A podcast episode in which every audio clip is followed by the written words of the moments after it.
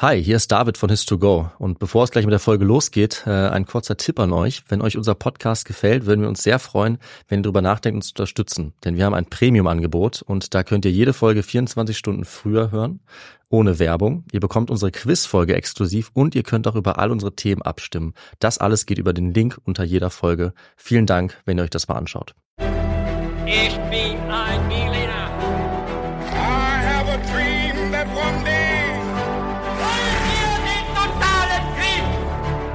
Niemand hat die Absicht, eine Mauer zu errichten.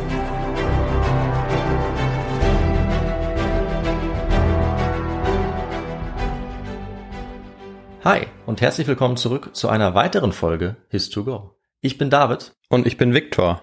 Und wie wird es dieses Mal ablaufen? So wie jedes Mal. Victor hat uns eine Geschichte mitgebracht. Ich habe keine Ahnung, worum es gehen wird. Und um mein Vorwissen auf die Probe zu stellen, wird Victor mir und auch allen, die zuhören, gleich ein paar Fragen zum Mitraten stellen, zum Mitknobeln.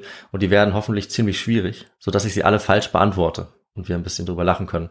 Bevor wir aber dazu kommen, Victor, eine ganz klassische Frage. Was trinkst du zu der heutigen Folge? Ich habe mir heute einen Almdudler mitgebracht und zwar aus dem Urlaub, aus dem Mhm. Bregenzer Wald. Und David, was gibt's bei dir? Bei mir gibt es eine Litchi-Limonade. Uh, klingt auch gut. Lassen wir uns schmecken und dann, Victor, reden wir gar nicht weiter rum, sondern ich übergebe an dich und wir können einfach direkt loslegen. So machen wir das. Und ich starte mit den Fragen. Die erste Frage an dich, David, lautet, aus welcher Kultur stammen die frühesten Zeugnisse zum Fliegen? Also dazu, dass sich der Mensch mit dem Bewegungselement Fliegen auseinandersetzt. Und du hast drei Antwortmöglichkeiten. Ist das die babylonische Kultur? Ist das B die indische Kultur oder C die sumerische Kultur? Ähm, ja, keine Ahnung. Ich hätte jetzt gedacht, es geht vielleicht um Aliens, weißt du? Hm. Wäre nochmal ein Tipp gewesen, die vielleicht dann die äh, Pyramiden gebaut haben. Aber das ist ja nicht unser Stil.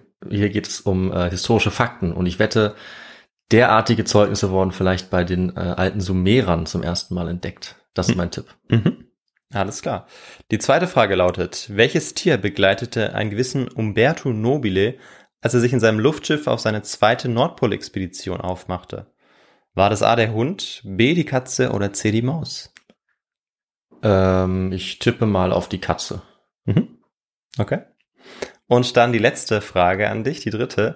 Wie starb Umberto Nobile? Er stürzte ab bei dem Versuch, Roald Amundsen zu retten. Er wurde von einem Bären gefressen. Oder er starb eines natürlichen Todes im Alter von 93 Jahren. Ähm, also ich kenne ich kenn die Geschichte so ein bisschen. Mhm. Ich weiß, dass auf jeden Fall irgendjemand abstürzt. Ähm, Das ist richtig, ich überlege gerade, ob das jetzt, ob du das irgendwie vertauscht hast, um mich auszutricksen. Ähm, weil ich tatsächlich nicht mehr genau weiß, wer abstürzt. ähm, und ob der Nobile das überlebt hat. Äh, ich meine, mich zu erinnern, dass Amundsen abgestürzt ist. Mhm. Also sage ich mal, dass Nobile äh, eines natürlichen Todes gestorben ist, vielleicht. Auch wenn mir das irgendwie. Ah, eigentlich macht das, eigentlich ist das nicht das, was man von der Geschichte erwartet. Aber manchmal muss man es trotzdem versuchen. Ja, so ist es. Und dann ist also C deine Antwort, Das ist mein Tipp. dein Tipp. Und ja, wir werden dann eine Geschichte aufdecken, was dann auch die richtigen Antworten sein werden. Okay. und eben auch, wer vielleicht wen retten könnte oder Mhm. versucht haben könnte zu retten. Mhm. Und wir steigen jetzt in die Geschichte ein. Wir schreiben den 25. Mai 1928 nahe dem Nordpol, zwei Tage nachdem dieser zum zweiten Mal überflogen worden ist. Unter dem Kommando seines Erbauers Umberto Nobile kämpft sich das Luftschiff Italia bei voller Fahrt durch einen grauweißen Nebelsturm. Die Luft ist eiskalt und bald vereisen Teile der Außenhülle und wichtige Ventile, die die Wasserstoffgaszufuhr regulieren. Schlagartig verliert das Luftschiff an Höhe und aus unerfindlichen Gründen beugt sich das Heck nach vorne. Die Italia steuert kopfüber dem Packeis entgegen. Ein letzter Versuch, die drei Maybach-Motoren auf volle Kraft laufen zu lassen, scheitert. Die Besatzung, 16 Männer, die sich zum Ziel gesetzt hatten, die Polarregion zu erforschen, sehen dem herannahenden Packeis ihrem Ende, ihrer Grabstätte eigentlich, entgegen. Ihre Schreie gellen dann durch die Gondel, die Kommandozentrale und durchbrechen die eisige Stille. Nobile erinnert sich sehr genau an diesen Moment in seinen Memoiren und an den brutalen Aufprall danach. Ich sah die Eismassen größer werden und immer näher kommen. Kurze Zeit später prallten wir mit einem grässlichen Knirschen auf. Ich spürte einen Stoß gegen den Kopf. Ich war wie zusammengestaucht, zerquetscht. Klar und deutlich merkte ich, jedoch ohne das geringste Schmerzgefühl, wie mir einige Knochen brachen. Dann warf mich etwas, was von oben herab auf mich niedersauste, kopfüber nach unten. Instinktiv schloss ich die Augen und sprach im gleichen Moment bei völliger geistiger Klarheit den Gedanken aus, nun ist alles zu Ende. Das schreckliche Ereignis am 25. Mai 1928 um etwa 10.30 Uhr hatte nur zwei bis drei Minuten gedauert. Doch äh, so wenig wie diese Folge jetzt zu Ende ist, äh, war damit auch Nobiles Nordpolexpedition zu Ende. Mhm. Für ihn und seine Besatzung beginnt jetzt ein Kampf ums Überleben. Doch von den 16 Männern, die diese Besatzung ja ausmachte, sollten nur acht zurückkehren. Das war das Intro, mhm. Einstieg in die Geschichte. Und äh, wir gehen jetzt ein bisschen weiter zurück, denn wir wollen ja äh, uns anschauen, wer eigentlich dieser Umberto Nobile ist. Und vielleicht haben es schon viele gehört, er ist auf jeden Fall Italiener. Mhm. Und er wird am 21. Januar 1885 in Lauro bei Neapel geboren. Bereits in jungen Jahren interessiert sich Umberto vor allem für eines, für Luftschiffe. Vielen Zuhörenden sind sie vielleicht auch unter der Bezeichnung Zeppelin ein Begriff, benannt nach Ferdinand von Zeppelin. Das ist aber eigentlich nur ein Typ Luftschiff, also das Zeppelin-Luftschiff. Ein Luftschiff wird von Motoren angetrieben und kann sich über der Erde halten, weil es durch eine mit Gas gefüllte Hülle aufgetrieben wird. Als Gas hat man damals Wasserstoff verwendet, heute würde man das nicht mehr machen. Heute greift man zu Helium, weil es nicht brennbar ist im Vergleich oh ja. zu Wasserstoff. Da gab es einige Katastrophen, die wahrscheinlich dazu geführt haben, zu dieser Änderung. Ja, und vielleicht ja, wird es auch noch die ein oder andere Katastrophe geben, die wir in einer Folge behandeln. Heute ähm, wird es vielleicht auch eine geben. Ich glaube schon, ja. ja. Und ja, diese äh, Gase, die ich gerade kurz genannt habe, das sind sogenannte Traggase und die haben meist eine geringere Dichte als Luft und verursachen deshalb diesen statischen Auftrieb. Im Fachjargon spricht man deshalb bei Luftschiffen eigentlich auch von Fahren und nicht unbedingt von Fliegen. Mhm. Aber in dieser Folge, in der es um weit mehr als nur um die Luftschiffe und deren Technik geht, werde ich da jetzt keine so strenge Unterteilung vornehmen, äh, ja. äh, wie vielleicht die Luftschiff-Spezialisten. Das ist okay. Unter uns. Umberto wird jetzt also von der Faszination für das Fliegen regelrecht magisch angezogen. Die Arbeit von Flugpionieren wie die des bereits genannten Grafen Ferdinand von Zeppelin faszinieren ihn. Wie nur konnte es Menschen wie ihm gelingen, um die Jahrhundertwende solche Kolosse zu bauen, die ja hunderte oder 120, 30 Meter lang waren und äh, die später dann britische Zivilisten im Ersten Weltkrieg aus der Luft auch terrorisieren sollten. Das wollte Umberto unbedingt herausfinden und aus diesem Grund ging er dann zum Studieren nach Neapel. Wobei es gab kein klassisches Studium für Luftschifftechnik oder sowas, dafür war die Disziplin noch viel zu jung, also das Fliegen im Allgemeinen eigentlich noch viel zu jung. Nobile studierte jetzt das, äh, was dem jetzt so ein bisschen am nächsten kam, und zwar Ingenieurwesen und Elektrotechnik. Und trotz zahlreicher Versuche findet er nach seinem Studium erstmal keinen Job im Bereich der Luftfahrt, denn ja, dieser, dieses Feld, dieser, dieser Bereich ist bisher eigentlich nur einigen wenigen Spezialisten vorbehalten. Nobile arbeitet deshalb erstmal für die staatliche Eisenbahn in Italien. Doch nachdem er fünf Jahre an der Weiterentwicklung elektrischer Oberleitung gearbeitet hat, reicht es ihm. Auf eigene Faust versuchte er jetzt im Jahr 1911 eigene Projekte zum Bau von Luftschiffen voranzutreiben. Und tatsächlich, seine Skizzen, Pläne und Berechnungen hinterlassen Eindruck bei seinen Fachkolleginnen und Kollegen. Anders als die meisten anderen Luftschiffkonstrukteure wie Zeppelin war Nobile als einer der ersten überzeugter Anhänger einer halbstarren Bauweise. Auch das ähm, ja, war für viele eben ein neues Merkmal und machte ihn auch zu einer Art Pionier in diesem Feld. Und zwar, ja, was ist eigentlich so ein halbstarres Luftschiff? Mhm. Mm, das heißt eigentlich, dass das Aluminiumgerüst im Inneren sich nicht komplett vom Bug bis zum Heck erstreckt, sondern nur über die Unterseite bzw. dem Kiel. Bei dieser Bauweise ist es lediglich der innere Gasdruck, der die äußere Form, die Hülle dann auch aufrecht erhält. Also nicht noch ein Gerüst, das das Ganze mit zusätzlich hält. Ja. Nobile war nämlich der Meinung, dass die etwas kürzeren halbstarren Luftschiffe von 90 bis 120 Metern elastischer waren. Also bei starken Winden würden sie da nicht so schnell brechen wie die starren Luftschiffe, die auch dafür bekannt waren, dafür sehr anfällig zu sein. Nobiles Expertise bleibt auch dem italienischen Militär nicht verborgen und im Jahr 1915 wird deshalb auch der Staat auf ihn aufmerksam. Ja, und was passiert da gerade äh, zu diesem Zeitpunkt im Jahr 1915? Krieg. Richtig. Weißt ja. du das noch ein bisschen ausführen? Das ist der Erste Weltkrieg seit einem Jahr. Richtig, in ja. In dem Italien auch äh, ja, zugange ist. So ist es. Die nehmen dort auch teil. Und auch Nobile möchte jetzt äh, seinen Beitrag in diesem Krieg leisten. Und mit seinen Kenntnissen, vor allem in der Elektrotechnik, ist er natürlich sehr gefragt. Nicht aber, weil er besonders muskulös oder kampfeswütig wäre. Denn ganze dreimal wurde der kleine und dünne Nobile von dem Militär wegen körperlicher Untauglichkeit abgelehnt. Doch aufgrund seiner technischen Fähigkeiten und seiner Ausnahmestellung als italienischer Luftschiffpionier gelingt ihm letztlich doch der Beitritt in den Dienst des Militärs. Als Oberstleutnant wird er dann dem Institut für Luftfahrtkonstruktion in Rom zugewiesen. Und dort beginnt er dann endlich mit dem Bau seiner ersten Luftschiffe.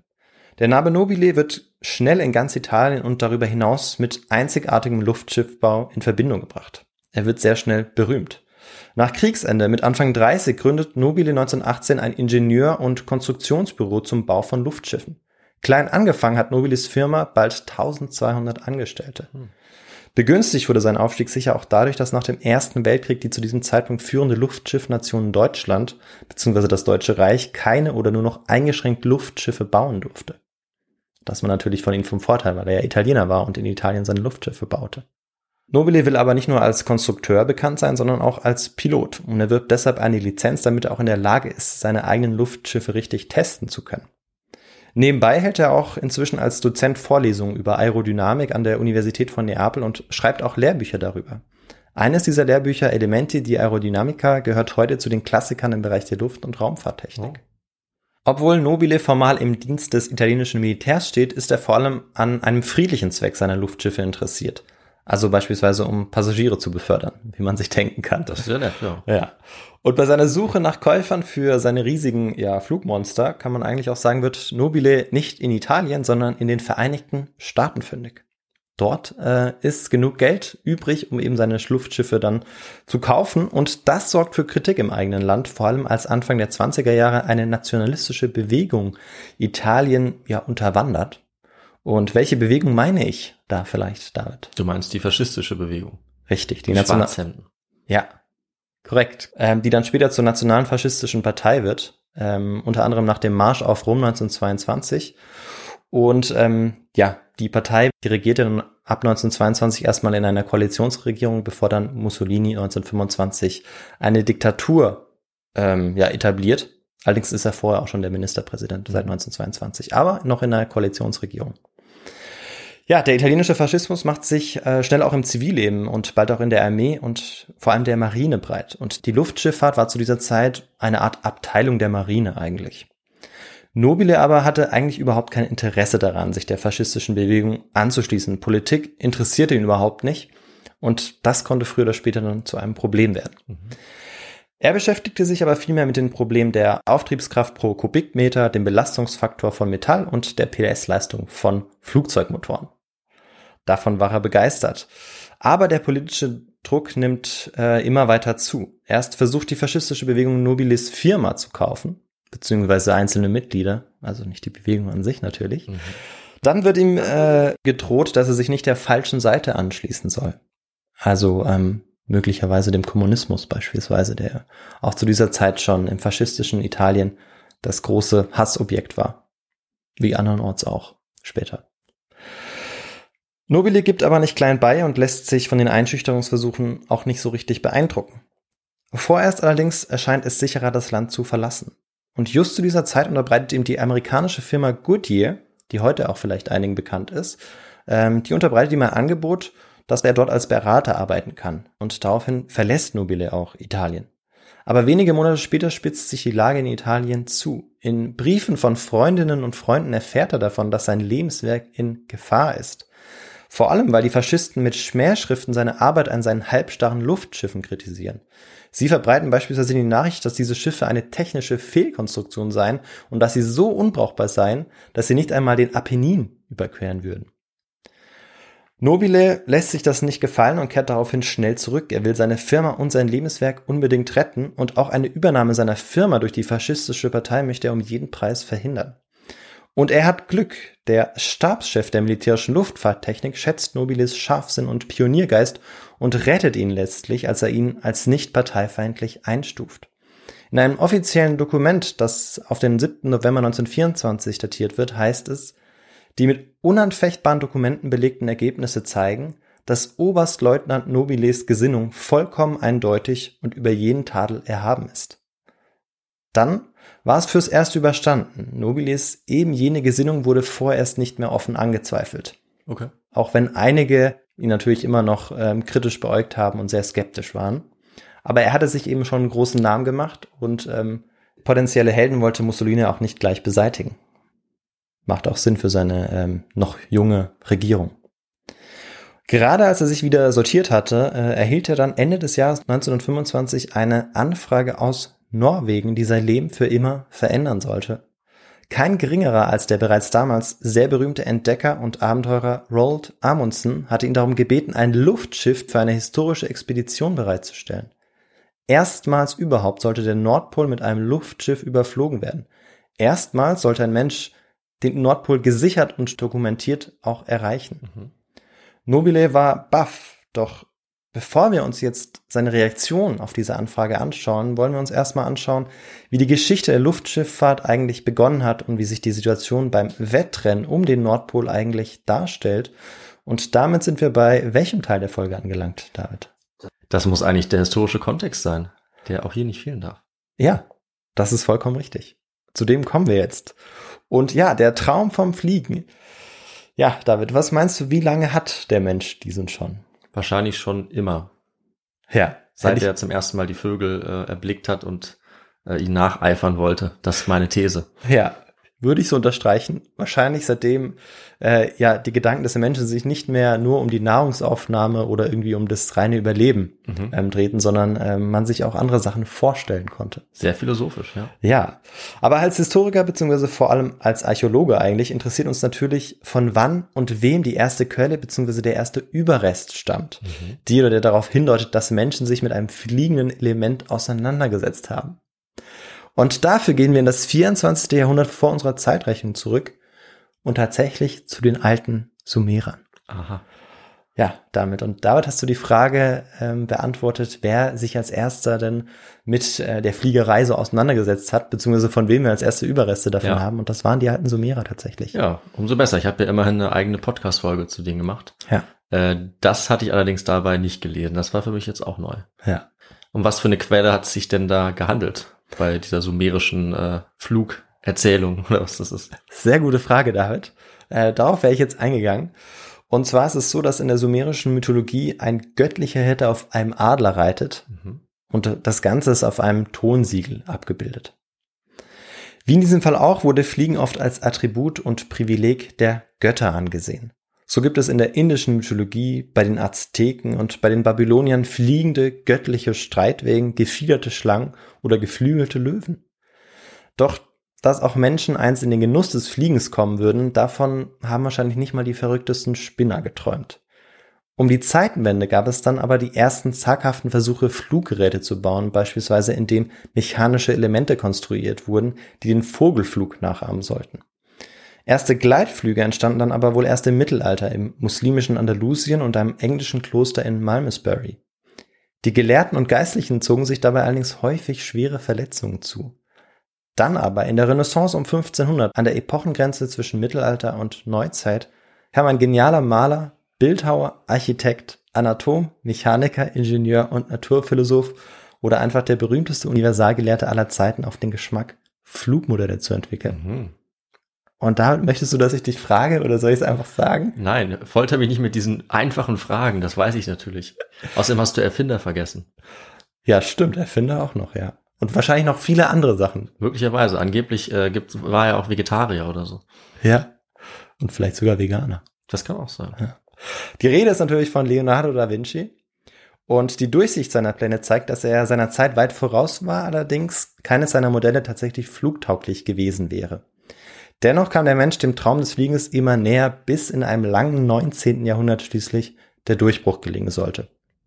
Die Brüder Montgolfier prägten den Aufstieg des ersten Heißluftballons im Jahr 1783 und die Brüder Wright die des ersten andauernden und gesteuerten Motorflugs im Jahr 1903. Und warum das alles so lang klickt bei den Brüdern Wright, was sie als erstes getan haben, liegt auch daran, dass 51 Jahre vorher, im Jahr 1852, der erste tatsächliche Motorflug stattgefunden hatte, äh, eines flugtauglichen Körpers, und das war das Luftschiff. Ah, Also noch bevor es den ersten Motorflug eines Flugzeuges gab. ja. Ja, sehr gut. Haben wir das geklärt. Und bereits der Erbauer und Pilot des ersten Luftschiffes hat erkannt, dass mehr Leistung und ein größerer Schiffskörper nötig war, um das Fluggerät auch für längere Strecken wappnen zu können. In Frankreich und vor allem im damaligen Deutschen Reich beginnt man dann in Luftschiffhallen immer größere und stärkere Luftschiffe oder Zeppeline zu bauen. In den 1920er, aber vor allem 1930er Jahren waren die Fortschritte im Bereich des klassischen Motorflugzeugfeldes zwar beachtlich, aber dem Luftschiff war es an Reichweite und Zuverlässigkeit immer noch deutlich unterlegen.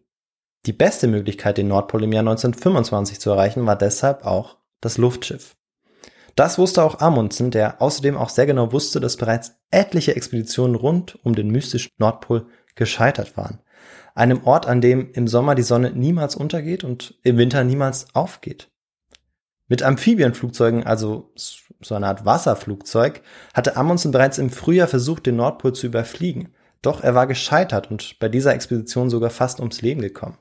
Und damit hätte er ein Schicksal mit zahlreichen Männern, aber teilweise auch Frauen geteilt, die auf der Suche nach der Nordwestpassage und dem Nordpol tragisch ums Leben gekommen waren. Hm.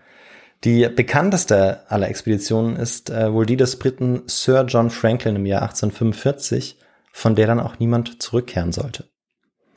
Doch es sollten noch 64 Jahre vergehen, bis sich ein Wettlauf auch um den Nordpol zuspitzen sollte, von diesem Zeitpunkt an. Mit Hundeschlitten eroberte erst Cook 1908 und dann Peary 1909 den Nordpol. Das zumindest haben sie behauptet.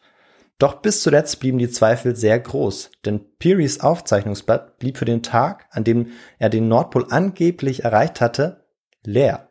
Also da war kein Eintrag zu sehen. Ja. Und es gibt auch niemanden, der äh, bestätigen kann, dass er tatsächlich dort gewesen ist. Und Cook, also der andere der beiden, hatte bereits gelogen, als er sich zum Erstbesteiger des Denali's in Alaska, dem höchsten Berg der USA, aufgeschwungen hatte. Zeitgenossinnen und Zeitgenossen zogen ihre angeblichen Erfolge deshalb in Zweifel und auch Amundsen und Nobile gehörten zu diesem Kreis der Zweifler, der Kritiker. Mhm. Der österreichische Polar- und Alpenforscher Julius Peyer hat deshalb wahrscheinlich recht, als er im Jahr 1876 nach seiner Heimkehr von einer österreichisch-ungarischen Nordpolexpedition zurückkommt und vorschlägt, dass man nicht mehr versuchen soll, den Nordpol über Wasser oder Land zu erreichen, sondern dass man warten soll, bis statt der ohnmächtigen Fahrzeuge des Meeres die der Luft hingesendet werden könnten, schreibt er oder sagt er. Sehr prophetisch. Ja.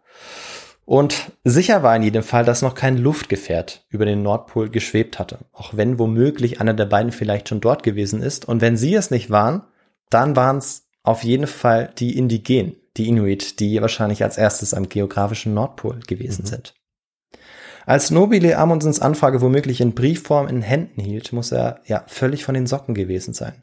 Der berühmte Roald Amundsen hatte ihn aufgesucht und wollte nicht nur sein Luftschiff, sondern ihn als Piloten. Ihn, der kurze Zeit vorher beinahe alles an die italienischen Faschisten verloren hätte. Nobile wusste, dass er für diese Expedition zufällig das optimale Luftschiff gebaut hatte, die N1, ein halbstarres Luftschiff.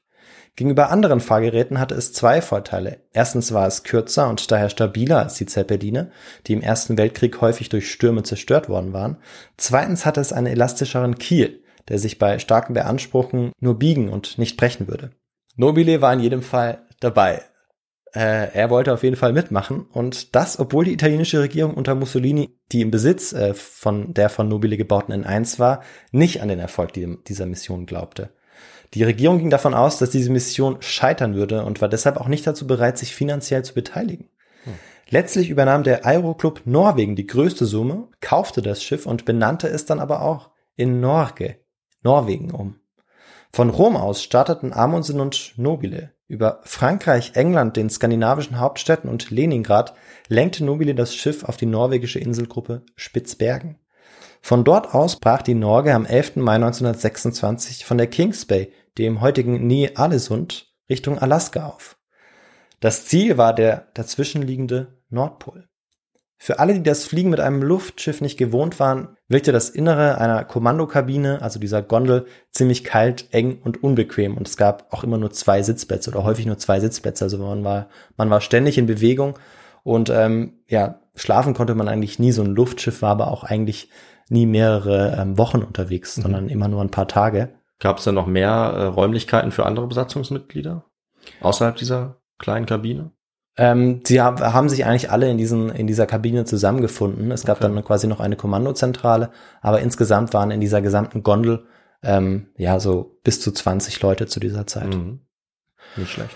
Ja, und ähm, hinzu kam dann auch noch, dass ähm, die Motoren immer sehr, sehr laut waren und dass der Wind auch äh, laut heulte und dass auch dieses Kielskelett, der Rumpf, dass das immer sehr laut knarrte oder knarzte.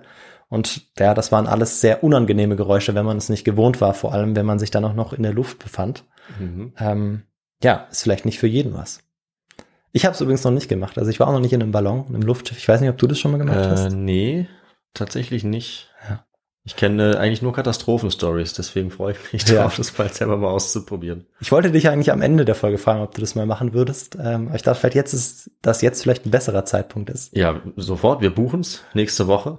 Zwei Podcaster verunglücken äh, beim Versuch, auf den Schauensland bei Freiburg zu fliegen oder so. Ja, das wäre wahrscheinlich unsere Schlussfolgerung am Ende, Ja, wenn ich damit noch nicht zu viel verrate. da ich die Geschichte schon kenne, äh, bin ich eben auch äh, eher skeptisch. Ja. Aber hier bei dieser äh, Fahrt, wie man ja sagt, und Mm, nicht Flug, stimmt. geht erstmal alles gut. Am 12. Mai um 1.30 Uhr ist es schließlich soweit. Nach einer relativ problemlosen Fahrt unter Nobiles Führung als Pilot fliegt das Schiff über den geografischen Nordpol, über dem 90. Breitengrad. Später schreibt Nobile zu diesem historischen Moment, ich neigte den Bug des Luftschiffes, um es der Oberfläche des endlosen Eismeeres so weit wie möglich zu nähern. Auf 150 bis 200 Meter. Dann drosselte ich die Motoren. Ihr Takt wurde schwächer, sodass man die Stille der Eiswüste noch stärker empfand. In dieser Stille fielen die italienische und die norwegische Flagge feierlich auf das Packeis nieder. Amundsen und Nobile und die restliche Besatzung waren damit tatsächlich die ersten Menschen, die den Nordpol zweifelsfrei erreicht oder zumindest überflogen hatten. Gemeinsam hielt man jetzt noch eine kleine Feier ab, bis Nobile den Befehl gab, die Motoren wieder auf die Fluggeschwindigkeit zu bringen. Weiß man, äh, warum sie nicht gelandet sind? Also wäre das zu gefährlich gewesen, dann wieder zu starten? Ja, eine Zwischenlandung mit dem Luftschiff ist eigentlich, war zu diesem damaligen Zeitpunkt eigentlich gar nicht möglich, Okay. ähm, weil der Kraftstoff sehr begrenzt war und ähm, um so ein Luftschiff quasi empfangen zu können, waren auch ja 30, 40, 50, 60 Männer nötig, die sozusagen dann dieses Luftschiff auch oder eine sichere Landung des Luftschiffes ermöglichten. Ähm, deshalb war es zu diesem Zeitpunkt gar nicht möglich. Aber es ist ein guter Aspekt, auf den wir nochmal kommen, ob man nicht irgendwie vom Luftschiff aus vielleicht ja auch runtergelassen werden kann. Mhm. Das ist bei dieser Expedition auf jeden Fall noch nicht der Fall. Und während die Fahrt bis zum Nordpol relativ problemlos verlaufen war, wurde die weitere Fahrt in Richtung Alaska zu einem sehr gefährlichen Abenteuer. Es kam nämlich ein Schneeregen auf und an der Außenhülle des Luftschiffes bildete sich langsam eine Eisschicht. Unter dem Druck des Fahrtwindes lösten sich dann diese Stücke, also diese Eisstücke, die dann von den sich drehenden Propellern gegen die Seitenwand der Außenhülle geschleudert wurden. Und dadurch entstanden meterlange Risse und das Luftschiff verlor jetzt auch an Höhe. Und Nobile war bereits dabei, eine Notlandung vorzubereiten, als er dann tatsächlich das Festland sah, Alaska, und das völlig heruntergekommene Luftschiff irgendwie doch noch sicher landen konnte. Und sie hatten es jetzt tatsächlich geschafft. Also sie hatten alle überlebt. Das Luftschiff war sicher gelandet worden, auch wenn es jetzt eher einem Wrack ähnelte. Und aus der Expedition, die fast in einem Drama geendet hätte, wurde ein Erfolg. Mit ihren Messungen konnten sie beweisen, dass sie mit Gewissheit als erste Menschen den Nordpol gesehen und überquert hatten. Doch anstatt sich gemeinsam über den Erfolg zu freuen, beginnt im Anschluss an die Nordpol-Expedition eine Schlammschlacht. Amundsen ist der Meinung, ihm und den Norwegerinnen und Norwegern gebührt die Ehre und der Respekt, nicht den Italienern, die die Expedition finanziell ja nicht einmal unterstützt hatten. Nobile war damit ganz und gar nicht einverstanden, denn was hatte Amundsen eigentlich während dieser ganzen Fahrt gemacht? Scheinbar nämlich sehr wenig oder gar nichts. Nobile beschwerte sich später, dass er immer auf einem der einzigen beiden Sitzplätze saß, Messungen seinen Assistenten überließ und sich generell eher wie ein ständig nörgelnder Passagier verhielt. Dann mischte sich auch noch Mussolini ein. Die junge faschistische Diktatur brauchte Helden und Heldengeschichten und hierfür eignete sich die Geschichte äh, von dieser Nordpol-Expedition und von Nobile, ja, hervorragend. Propagandistisch ließ er jetzt den Erfolg ausschlachten und Nobile wurde deshalb erstmal zu einer Vortragsreihe durch Amerika geschickt, obwohl er das eigentlich gar nicht machen wollte. Die Auseinandersetzung zwischen Nobile und Amundsen endete erst Ende des Jahres 1927, als beide eine letzte Stellungnahme in der damals führenden internationalen Zeitschrift veröffentlichten und ihre Ansichten darlegten. Einig wurden sich beide allerdings nie. Und so ging einer der Höhepunkte in der Geschichte der Fliegerei traurigerweise in einem Streit unter. Aber beide sollten äh, nochmal, ja, irgendwie zueinander finden oder vielleicht auch nicht zueinander finden, aber ihre Wege sollten sich nochmal kreuzen. Ein Jahr später, richtig? Fast. Okay. Ja, das werden zwei sein. Äh, und Nobile sollte den bitteren Beigeschmack dieser Expedition nicht so schnell vergessen. Und kaum gelandet hat er sich in den Kopf gesetzt, ein zweites Mal ohne Amundsen eine Expedition an den Nordpol zu wagen. Doch erstmal muss er sich auf Drängen des Duce auf seine Vortragsreihe begeben. Immerhin wird er dann anschließend zum General befördert. Immerhin. Erschöpft geht er nach einigen Monaten dann zurück nach Italien, wo er sich endlich seinem neuen Projekt widmen kann. Und das, ohne dass sein Luftschiff von einer anderen Nation instrumentalisiert wird. Und wie, David, meinst du, hieß dann dieses Luftschiff, wenn das alte vielleicht Norge hieß, Norwegen? Ja, ich habe natürlich ein äh, sehr gutes Gedächtnis und du hast es ja am Anfang gesagt. Und da meinst du, das heißt Italia. Ja, sehr gut. Stimmt, ich habe es am Anfang schon gesagt. Ja. Ist mir selbst gar nicht aufgefallen. Mir schon. Aber, Aber- es war gelogen. Mein Gedächtnis ist eigentlich sehr schlecht, aber in dem Fall konnte ich es mir merken. Ja. Es wäre sonst auch, glaube ich, sehr schlüssig gewesen mit der Erklärung. Dass Vielleicht wäre ich trotzdem drauf gekommen, aber in dem Fall musste ich es nicht riskieren. Ja. Ähm, ja, und dazu kann man sagen, dass Mussolini in den Nationalstolz zumindest auch nicht ganz genommen hatte. Auch wenn er sicherlich nicht äh, mit ihm auf einer Wellenlänge war. Also gar nicht. Ja, und das Luftschiff Italia war eigentlich ein Schwesterschiff der Norge. Er hatte allerdings ganz viele und wichtige Veränderungen vorgenommen. Die Seiten- und Höhenruder wurden verstärkt beispielsweise, damit sie besser geschützt waren vor Vereisung. Und außerdem wurde eine Vorrichtung eingebaut, die es ermöglichte, eine Mannschaft auf das Packeis hinunterzulassen. Also Aha. das, was du dir erhofft hattest oder Ja. vermutet hast, dass da vielleicht eine Möglichkeit gibt. Und ähm, diese Mannschaft sollte dann aus Wissenschaftlern bestehen, die dann ähm, ja wertvolle Messungen auch vornehmen konnten am Eis. Nobile hatte auch von seinem ersten Flug über den Nordpol gelernt. Also er wusste noch sehr genau, dass das von den Propellern hochgeschleuderte Eis heftige Schäden an der Außenhülle angerichtet hatte. Also es einfach löchrig gemacht hatte.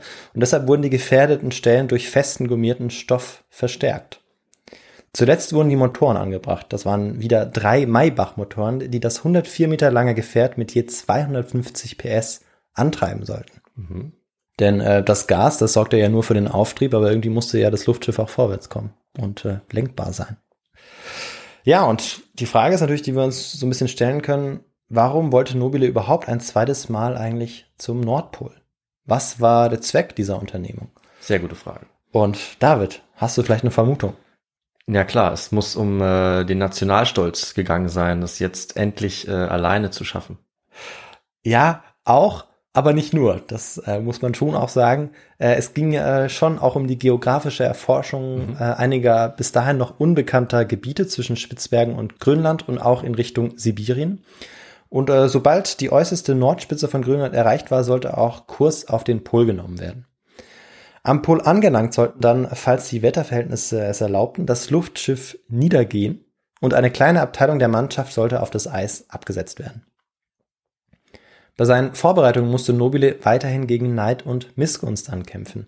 Wieder waren es hohe Parteifunktionäre der faschistischen Partei, die sich seinem Projekt stark widersetzten.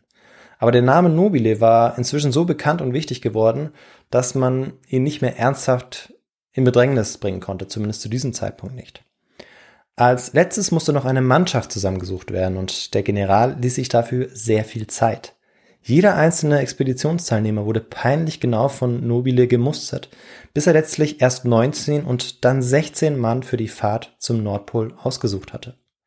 Es waren sechs Mechaniker, drei erfahrene Offiziere für die Navigation, ein Ingenieur für den Einsatz am Steuerruder, zwei Funknavigatoren, drei Wissenschaftler bzw. Ozeanographen bzw. Meteorologen und ein Journalist mit an Bord. Und wahrscheinlich hätte er sich zu dieser Zeit in der 20er Jahre keine bessere Mannschaft wünschen können, als die ihm jetzt zur Verfügung stand. Aber obwohl seine Vorbereitungen akribisch und penibel genau durchgeführt worden waren, blieb natürlich eine solche Expedition immer mit einem hohen Risiko verbunden. Das wusste er auch und das wussten auch alle, die ähm, dort teilnahmen. Im April 1928 hebt die Italia dann von Mailand aus in Richtung Spitzbergen ab. Für die Arktis war das früher die beste Zeit, wie sie wussten, und die Vorzeichen stehen auch gut. Eine erste Erkundung des sogenannten Nikolaus II. Landes, also der sibirischen Inselgruppe Severnaya Semlia vom 15. bis 18. Mai, gelingt erstmal relativ problemlos. Man kann da ganz viele ähm, ja, wissenschaftliche äh, Forschungen durchnehmen, das Eis unter die Lupe nehmen, also tatsächlich auch ausnutzen, dass man diese Vorrichtung hat, dass man Männer da herunterlassen kann. Es wird ein Gebiet von etwa 48.000 Quadratkilometer erkundet und ja, vieles davon war bisher ganz oder gänzlich unerforscht gewesen. Geforscht wird übrigens zur Beschaffenheit des Eises, zum Erdmagnetismus und zur atmosphärischen Radioaktivität damit man da auch was vor Augen hat. Mhm. Ähm, weil wenn ich immer von Forschung oder Wissenschaftlern spreche, dann ist das vielleicht immer alles ein bisschen sehr vage. Dann am 23. Mai, nach einer wohlverdienten Ruhepause von fünf Tagen, brechen die 16 Männer auf. Und dieses Mal ist das Ziel wirklich auch, den Nordpol zu erreichen, zum zweiten Mal. Voller Euphorie beschreibt ein Pressebericht den Start des Luftschiffes wie folgt. Das Luftschiff Italia ist ein schimmerndes, silbriges Etwas, das hoch über den Eishügeln glitzert und von unten nur schwach zu erkennen ist. Was für ein Unterschied zu den mühseligen Expeditionen der Vergangenheit, bei denen die Teilnehmer ihre vom Eis eingeschlossenen Schiffe auf Schlitten verließen und sich in der blendenden Helligkeit der Arktis mühsam zwischen den Eiswellen hindurchquälten.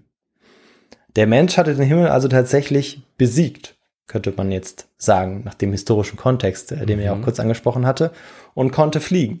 Ein Privileg, das lange den Göttern unterschiedlichster Religionen vorbehalten war, unterschiedlichster Kulturen, was ähm, in einer gewissen Zeit, wo das Fliegen vielleicht noch nicht ganz so sicher war, vielleicht auch besser äh, gewesen ist.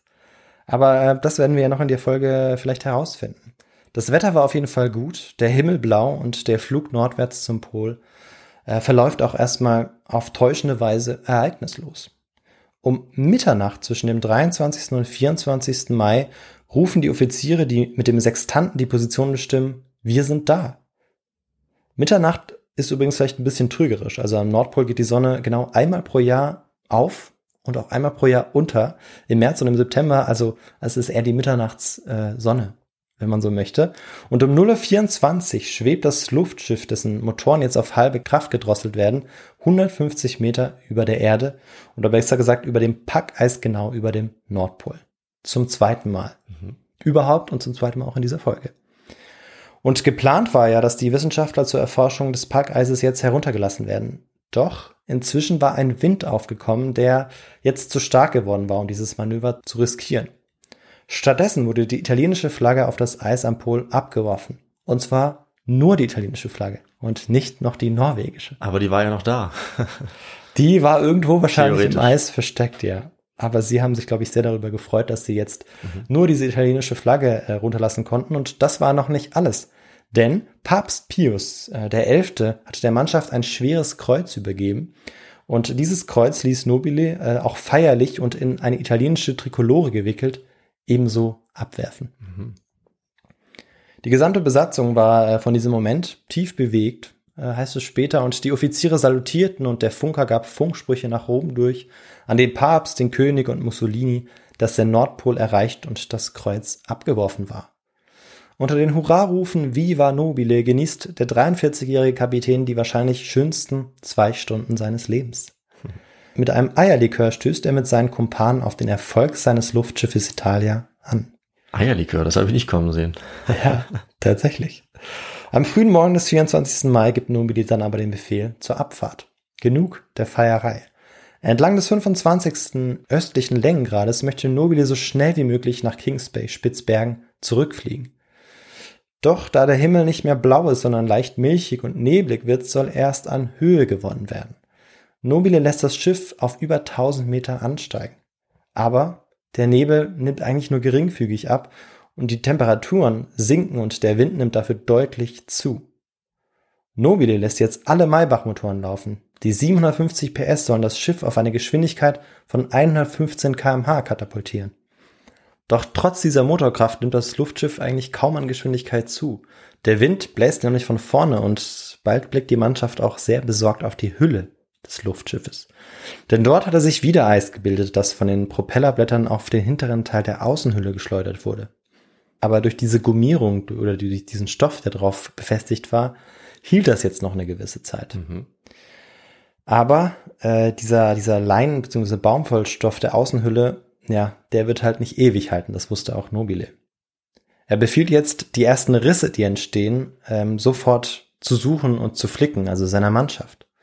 Aber bald wird das viel zu gefährlich, denn die Kanzel, die Gondel, ja, eigentlich das ganze Schiff wird von dem Wind wild durch die Luft getrieben. Dann, nach fast 24 Stunden Überlebenskampf, bemerkt der General eine alarmierende Heckneigung des Luftschiffes. Es ist jetzt etwa 10 Uhr am 25. Mai 1928. Um das kopflastige Sinken zu verhindern, gibt es jetzt nur eine Möglichkeit. Alle Motoren müssen auf volle Kraft gestellt werden. Voller Hoffnung beobachtet er, ob das Luftschiff sich wieder aufrichtet und steigt, weil das müsste eigentlich so reagieren. Das ist der normale Weg, wie man ein Luftschiff quasi ähm, wieder aufrichten kann. Mhm. Aber ziemlich geschockt stellt er fest, dass nichts passiert. Dann gibt Nobile den Befehl, die Motoren abzustellen und die Zündung abzuschalten. Die Italia wird abstürzen. Das war unvermeidlich. So wie man es vielleicht ähm, von der Titanic kennt, als auch einigen Leuten dann klar wird, dass äh, man nichts mehr tun kann. Hier war es aber so, dass alle wussten, dass ja. man nichts mehr tun kann. Stimmt. Etwa eine halbe Stunde bleibt ihnen jetzt noch, um die Landung so weich wie möglich äh, ja, zu gestalten. Und außerdem muss man unbedingt verhindern, dass das leicht brennbare Wasserstoffgas sich entzündet. Dann, wenig später, ist es soweit. Die Gondel schlägt mit einem ohrenbetäubenden Krachen auf das Eis. Nobile hört, wie sein Bein bricht und denkt jetzt, wie er in einem späteren Bericht festhält, jetzt ist alles aus. Dann wird er ohnmächtig. Als Nobile wieder wach wird, wird er Zeuge eines, ja, ganz seltsam, fast irrealen Anblicks. Er liegt inmitten von zerklüftetem Packeis, das sich bis zum Horizont erstreckt und um ihn herum überall lose Teile der Kabinen. Und über ihm schwebt die Italia das Luftschiff hecklastig davon. Er sieht, wie aus der Führerkabine in dieser Gondel, die jetzt über ihm davon schwebt, aufgestützte Stofffetzen, Taue und Metallteile herausragen. Nobile rappelt sich auf und stellt dabei schnell fest, dass nicht nur sein Bein, sondern auch seine Hand gebrochen ist und dass er auch eine Platzwunde am Kopf hat. Als er sich auf seinen gesunden Arm stützt und Ausschau nach den anderen Expeditionsteilnehmern hält, nimmt er neun Besatzungsmitglieder wahr. Einige haben wie er Brüche erlitten, doch nur einen weiteren trifft es mit einem Beinbruch so schlimm wie ihn. Doch wo waren die anderen sieben der Mannschaft? Sie waren doch zu sechzehnt aufgebrochen. Von seinem Offizier Mariano erfährt er, dass sechs mit dem wieder leicht gewonnenen Luftschiff in die Höhe gerissen wurden. Und er erfuhr auch, dass der Mechaniker namens Pomella den Aufprall der Gondel nicht überlebt hat. Es war das Ende, wusste Nobile jetzt. Er war schwer verletzt und befürchtete auch, dass er innere Organschäden hatte. Außerdem würde sie niemand jemals in dieser Packeiswüste finden. Wenigstens die sechs, die mit dem Luftschiff am Polarhimmel verschwunden waren, werden es schaffen. Glaubt er. Hm. Allerdings nur sehr kurz. Denn eine halbe Stunde später sehen zwei Besatzungsmitglieder, wie am östlichen Horizont eine dünne Rauchsäule aufsteigt. Das Luftschiff war abgestürzt und der Wasserstoff hatte sich entzündet. Und später sollte Nobile und die anderen auch erfahren, dass keiner der sechs, die mit der Italia wieder aufgestiegen waren, überlebt hatten. Sie wurden nie wieder gesehen. Trotz der aussichtslosen Lage suchen die neun Männer in den verstreut herumliegenden Gondelteilen einige Gegenstände zusammen. Sie finden ein Zelt und einige Lebensmittel, aber sie suchten eigentlich was ganz anderes. Und zwar das Funkgerät, Sender und Empfänger. Hm. Denn das, diese Geräte waren ihre einzige Chance, wie sie theoretisch hätten gefunden werden können. Und tatsächlich, sie finden die Geräte, testen sie und stellen fest, dass sie funktionieren. Der Funker Biaggi braucht jetzt nur noch Gegenstände, die er als Antenne verwenden kann, denn die ist beim Aufprall ziemlich kaputt gegangen. Und Biaggi hat Glück, denn aus dem Luftschiff hatten sich Stahlrohre gelöst, die gut zu einer Antenne zusammengebastelt werden konnten. Das Konstrukt soll sogar relativ beeindruckend ausgesehen haben und äh, Biaggi auch Beifall eingebracht haben. Also ein kleiner Moment, der, ich weiß nicht, ob man es Freude nennen kann, aber so etwas wie Optimismus kam mhm. auf. Jetzt mussten sie nur noch per Funk Hilferufe mit dem Kurzwellensender senden. Ein Kriegsschiff der italienischen Marine wartete für diese Notfälle in der Kings Bay in Spitzbergen. Sie, also dieses italienische Schiff bzw. der Kapitän hätte dann eine Rettungsmission entsenden können. Und Biaggi bereitete jetzt alles vor. Währenddessen bauten die anderen ein rotes Vier-Mann-Zelt auf, in das sich neun Personen hineinzwängen mussten beziehungsweise immer fünf bis sechs, die dann darin schliefen und sich auch nur eine äh, ja, Wolldecke teilen mussten. Mhm. Aber sie war nicht alleine. es war noch jemand oder etwas anderes dabei. Und das war ein Tier. Ah ja, stimmt. Ich erinnere mich an die Frage. Und das war tatsächlich ein Hund. Ein Hund. Ah. Ja. Eine Hündin, äh, genauer gesagt, namens Titina. Und das war die Hündin von Nobile, die äh, er auch bei der ersten Nordpol-Expedition ähm, ja dabei gehabt hatte.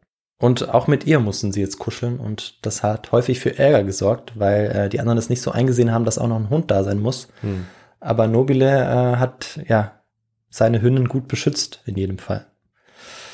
Denn was auch gut war, denn sonst hätte er sie wahrscheinlich nicht lange beschützen können, das war, dass sie Nahrungsvorräte äh, gefunden haben. Und zwar etwa 127 Kilo äh, an Nahrungsvorräten, Oh. was ihnen das Überleben für etwa 45 Tage sicherte. Ja, das ist ja relativ viel. Ja. Aber sie werden es auch brauchen, so viel kann ich schon mal verraten. Ja. Am Nordpol ist es natürlich auch kalt, aber bei sommerlichen Temperaturen um oder sogar über 0 Grad nicht bitterkalt oder viel zu kalt, wie man sich jetzt irgendwie vielleicht ja, vor Augen hat. Am Südpol ist es ja dagegen immer deutlich kälter. Problematisch aber war, dass sie ständig auf dem Eis unterwegs waren und dafür weder das Schuhwerk noch ausreichend Wärmedämmung zum Schlafen hatten. Also da wurde es jedes Mal bitterkalt. Als Biaggi das Funkgerät zum Laufen gebracht hat, spricht er von jetzt an eigentlich stündlich den später berühmt gewordenen Funkspruch SOS Italia. Auf dem Packeis nahe der Foyninseln nordöstlich Spitzbergens. 80 Grad, 37 Minuten Nord. 26 Grad, 50 Minuten Ost. Und sie konnten ihre Position immer so genau bestimmen, weil auch die Messgeräte, ähm, die eben, die sie dabei hatten, auch ihnen zur Verfügung standen, beziehungsweise sie hatten sie auch unter diesen ganzen Gondelteilen Ja. gefunden. Sehr gut. Ja, sehr praktisch. Ja. Aber das Problem war, dass das Versorgungsschiff nicht geantwortet hat. Später erfuhren dann die Schiffbrüchigen, dass der Kapitän des Rettungsschiffes Cita di Milano, so hieß das Schiff, davon ausgegangen war, dass die Mission gescheitert war und alle tot waren. Also sie waren gar nicht darauf vorbereitet, irgendein Mhm. Signal empfangen zu können. Und darauf muss man vorbereitet sein, sonst kann man keine Funkwelle äh, ja, Ja. aufnehmen oder Das ist- empfangen. Das ist aber ein bisschen, bisschen sehr schwach von dem äh, Kapitän. Und äh, wieso ist er davon ausgegangen? Einfach, weil das Schiff nicht wieder zurückgekommen war. Genau, weil das Luftschiff nicht wieder zurückgekommen war und Ja. es sollte ja nach zwei, drei Tagen wieder zurückkommen. Hm, Okay. Ja. Und ähm, da es nicht zurückgekommen war, sind sie davon ausgegangen, dass zumindest auch der Funker tot gewesen ist. Hm. So später deren Erklärung und deshalb hatten sie das Funkgerät den Empfänger nicht angestellt. Boah, das ist aber ganz schön, hm. Da Ja. wäre ich ein bisschen sauer. So ist es, ja. Und ähm, das war natürlich auch ein großes Problem für, für unsere Schiffbrüchigen. Und ähm, die sind, die befinden sich jetzt ja auch auf dem Packeis und dieses Packeis ist, ist ja auch nicht so, dass es still da liegt, sondern das bewegt sich natürlich. Und die neun Männer, die jetzt auf diesem Packeis unter diesem Zelt sind, ähm, ja, die bewegen sich jetzt etwa immer so 30 Kilometer jeden Tag nach Osten auf einer sehr großen Eisscholle. Und die Gefahr ist natürlich, dass diese Eisscholle schmilzt. Hm. Äh, das heißt, es ist auch so ein bisschen ein Wettrennen äh, gegen die Zeit. Und sie hoffen jetzt einfach, dass man sie hört. Das ist ihre einzige Chance. Sie wiederum, sie empfangen allerdings Funkwellen und hören davon, dass ihr Verschwinden international für Aufsehen sorgt. Also wie so eine Art Radio, beziehungsweise es ist ja eigentlich eine Art Radio. Und Radioamateure auf der ganzen Welt beginnen jetzt sich auf die Suche nach der Wellenlänge 33 M zu machen, da jetzt auch Zeitungen darüber berichten, dass ein Notgerät an Bord des Luftschiffes auf eben dieser Wellenlänge sendet. Doch ein direkter Kontakt kommt auch nach Tagen noch nicht zustande. Deshalb wird es einer Gruppe von drei Männern zu bunt. Sie glauben, dass sie zu Fuß die Küste der Nordspitze von Spitzbergen erreichen können.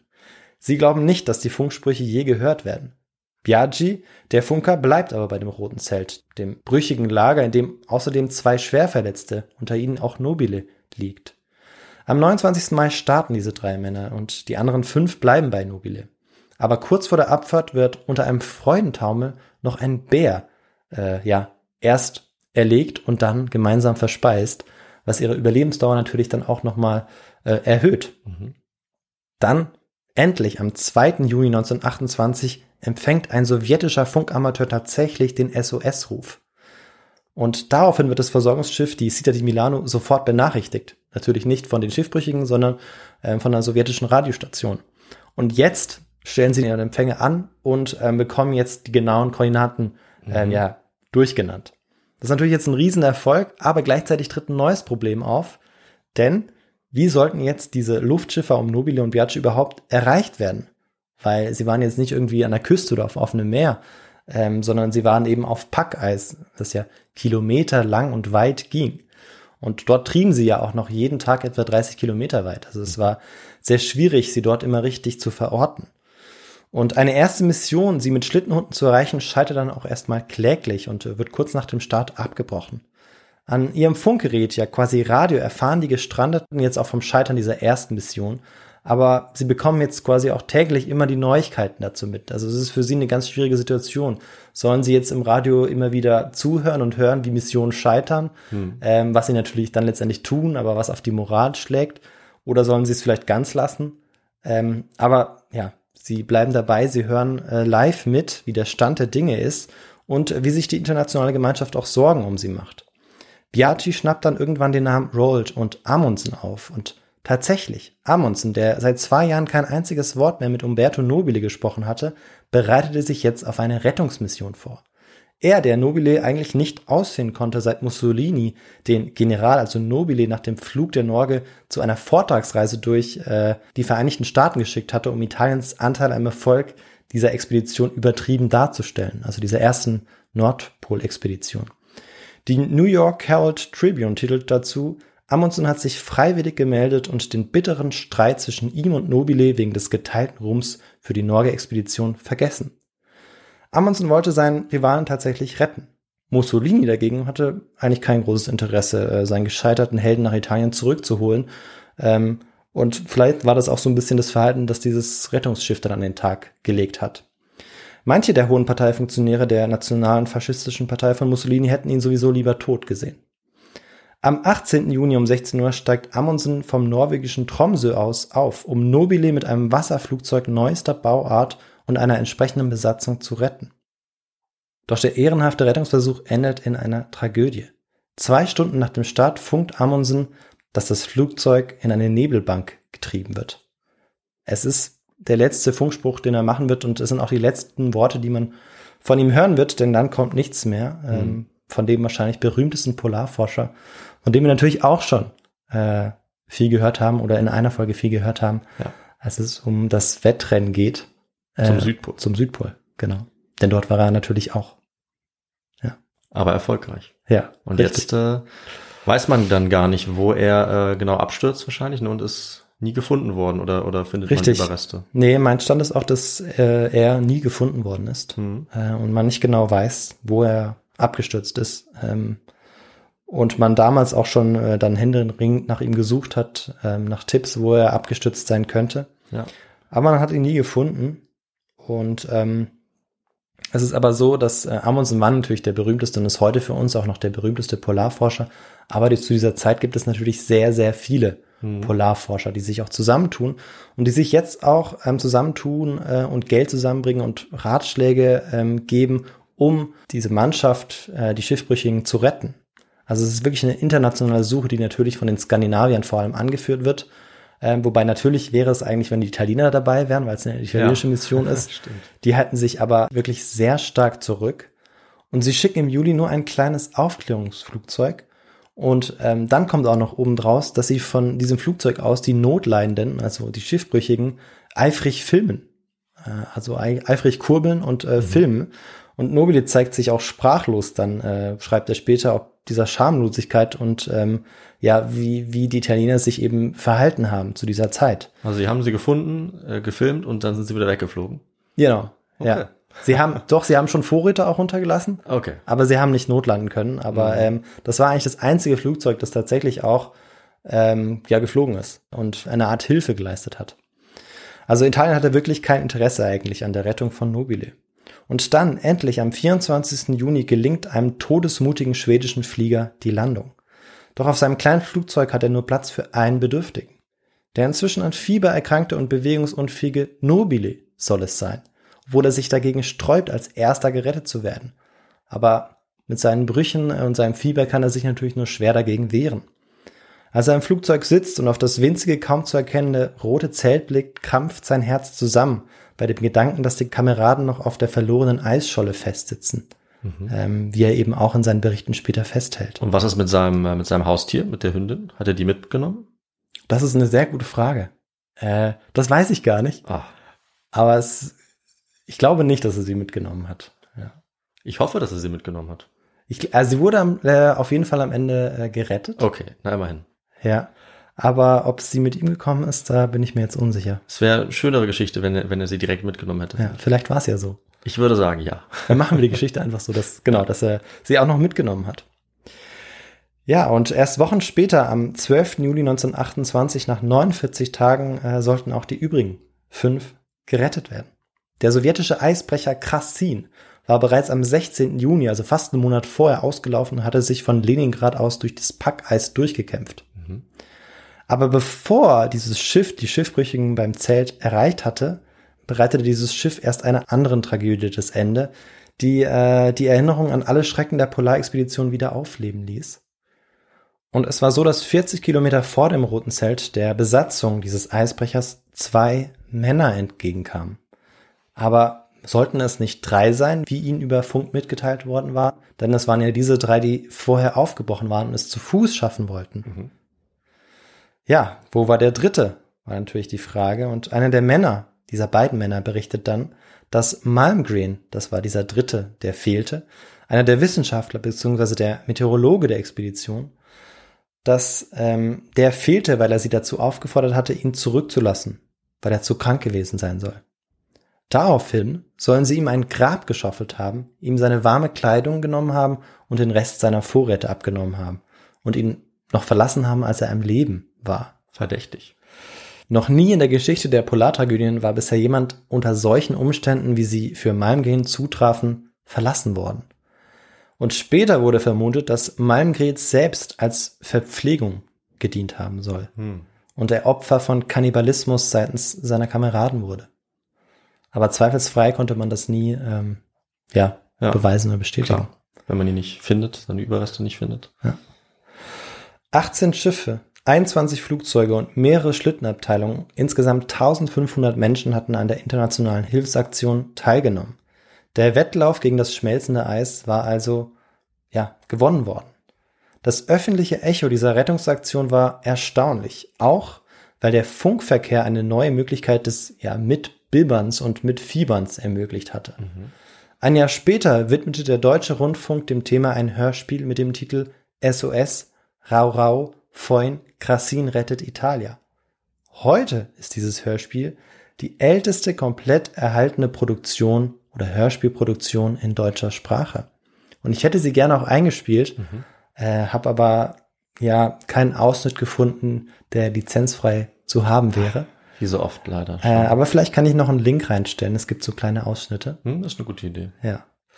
Ja, und Nobile und weitere sieben seiner Männer hatten es also tatsächlich überlebt. Sieben Wochen hatten die Männer von Nobile auf einer Eisscholle ausgeharrt, bevor sie gerettet worden waren. Aber Nobile war nicht als Held zu den Lebenden oder besser gesagt in die Zivilisation zurückgekehrt.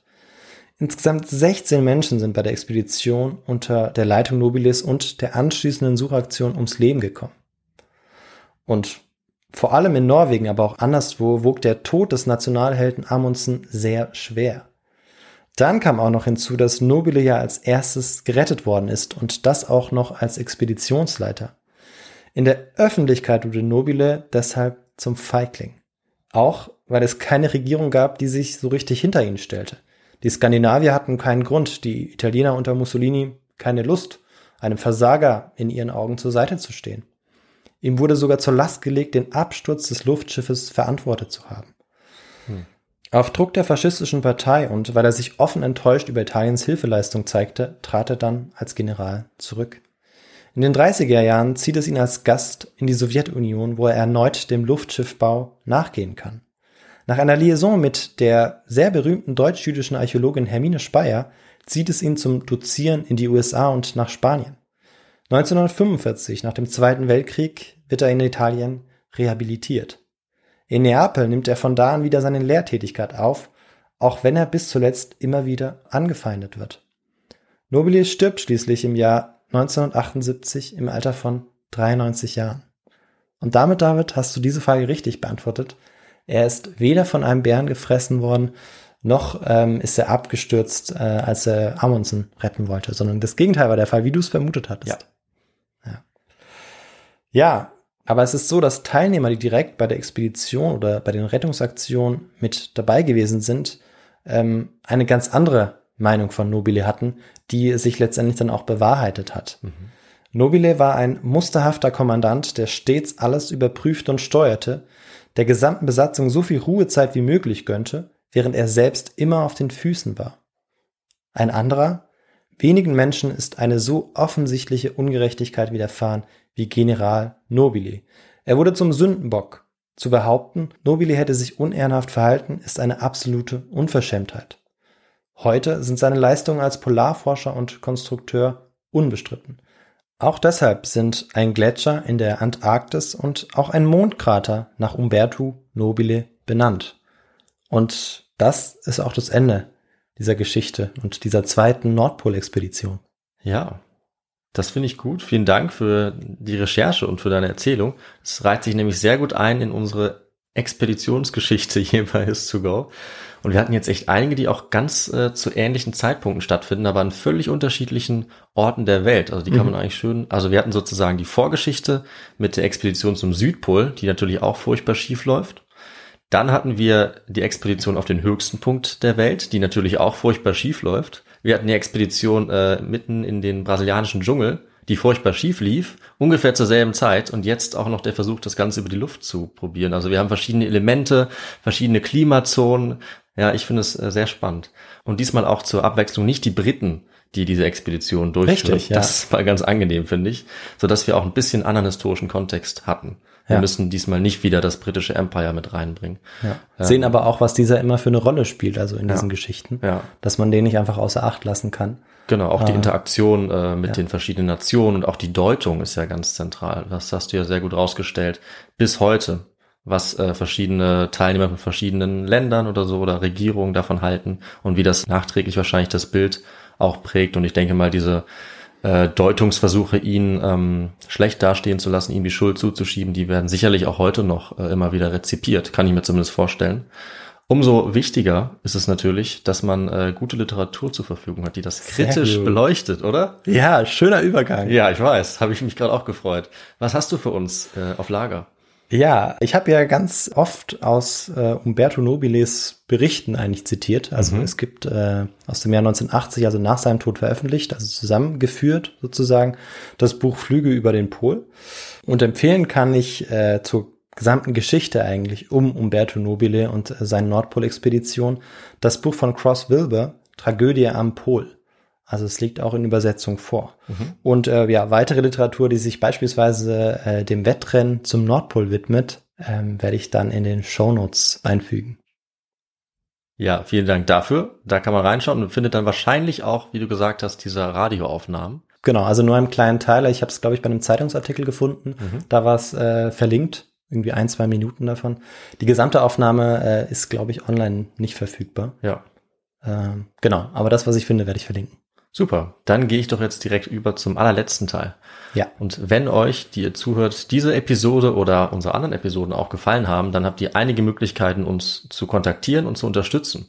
Ihr könnt uns zum Beispiel eine Mail schreiben an unsere Kontaktadresse, das ist kontakt.his2go.de mit Anmerkungen, Feedback, ähm, konstruktiver Kritik, wie auch immer. Ihr könnt uns gerne auch auf unserer Webseite besuchen, his2go.de. Dort könnt ihr beispielsweise ähm, ja unsere Folgen, unsere Literatur nochmal ansehen oder unsere Weltkarte. Ihr könnt dort unseren Merchandise-Shop besuchen und euch vielleicht ein T-Shirt kaufen oder andere Dinge mit unserem Logo. Ihr könnt uns auch gerne finanziell äh, über unsere Spendenseite unterstützen mit einer Überweisung oder über PayPal. Das hilft uns sehr, um gerade solche Sachen wie unsere Webseite, wie diese Literatur und andere Dinge am Laufen zu halten, auch zu erweitern. Und ihr könnt uns natürlich dann sehr gerne auch äh, über die sozialen Medien besuchen, beispielsweise Instagram oder Twitter. Auch YouTube haben wir. Ihr könnt uns folgen und äh, uns dort anhören, wo auch immer ihr wollt. Spotify, Apple Podcasts oder andere Plattformen eurer Wahl. Und es hilft uns auch sehr, wenn ihr da eine schöne Bewertung für uns schreibt und unsere Sichtbarkeit äh, ja noch etwas noch etwas verbessert. Und äh, dann würde ich sagen, Viktor, äh, ist alles gesagt, oder? Einwandfrei, einwandfrei. Und das nächste Mal bin ich dran mit einer Folge, die vielleicht etwas woanders hinführen sollte. Ich glaube, Entdeckung mache ich nächstes Mal nicht. Aber ähm, wir wechseln den Kontinent, so viel kann ich schon mal sagen. Und es wird eine ziemlich äh, spannende, vielleicht auch ein bisschen mystische Geschichte werden. Oh, Aber schön. natürlich mit einem historischen Kern. So viel ist ja klar. Äh, ich glaube, es wird dir gefallen, Victor. Du hast von der Geschichte nämlich auch schon mal gehört. Aber mehr verrate ich dazu nicht. Wir hören uns dann äh, in zehn Tagen wieder. Bis dahin sagen wir wie immer, bleibt gesund und munter und bis bald hier wieder bei His2Go. Ja, macht's gut. Tschüss, bis in zehn Tagen. Ciao.